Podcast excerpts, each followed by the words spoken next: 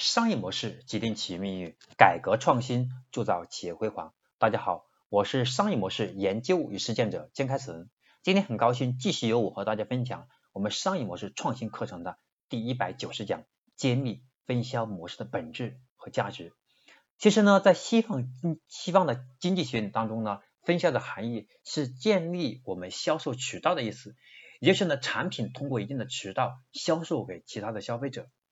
随着互联网的出现，不断演变，现在我们看到的分销就变得多样化，有点变味儿。大多数指的是线上线下结合的方式的分销平台。分销是在原来的平台的推广费用，比如广告运营的基础上，拿出一部分利润给到分销商，让他们帮助我们在平台上去推广我们的产品，而而获得收益。换句话来说，分销的玩法在于分销商直接或者间接的给平台带来持续的价值。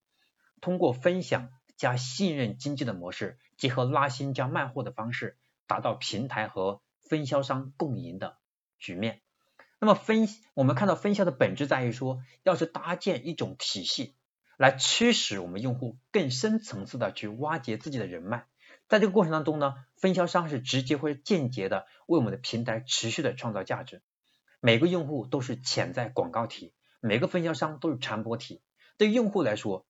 由于分销商的传播信用，使其平台和媒介都有一定的信任度。对于分销商来说，我们通过平台提供的分销政策，获取更多丰厚的分销佣金。对于平台来说，让用户形成自增长的闭环，减少获客成本的同时，也获得了更多的精准用户。这就是我今天要和大家分享的我们分销的模式的本质和价值。希望能够给大家有更深刻的认识，能够把我们的分销用得更好。在这里面有个关键很重要的一个部分，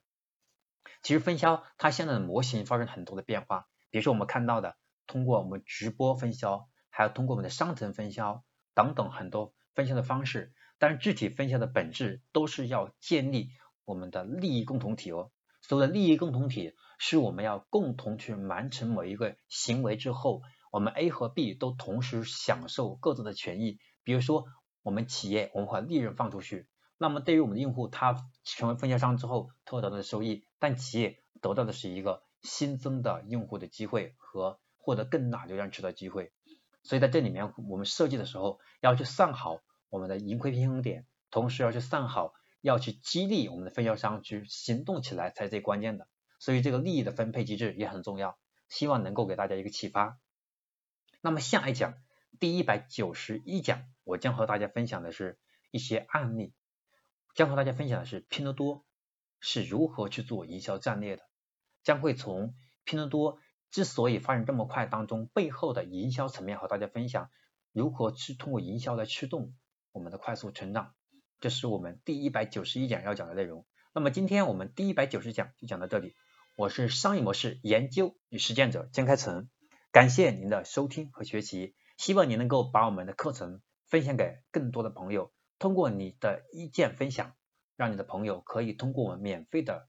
高质量的课程，让他从职业上、生活上有更多的商业认知，帮助他去建立更好的未来成长的机会，可以少走一些弯路。那我的分享就到这里，我是商业模式研究与实践者金开成，我们下一讲再见。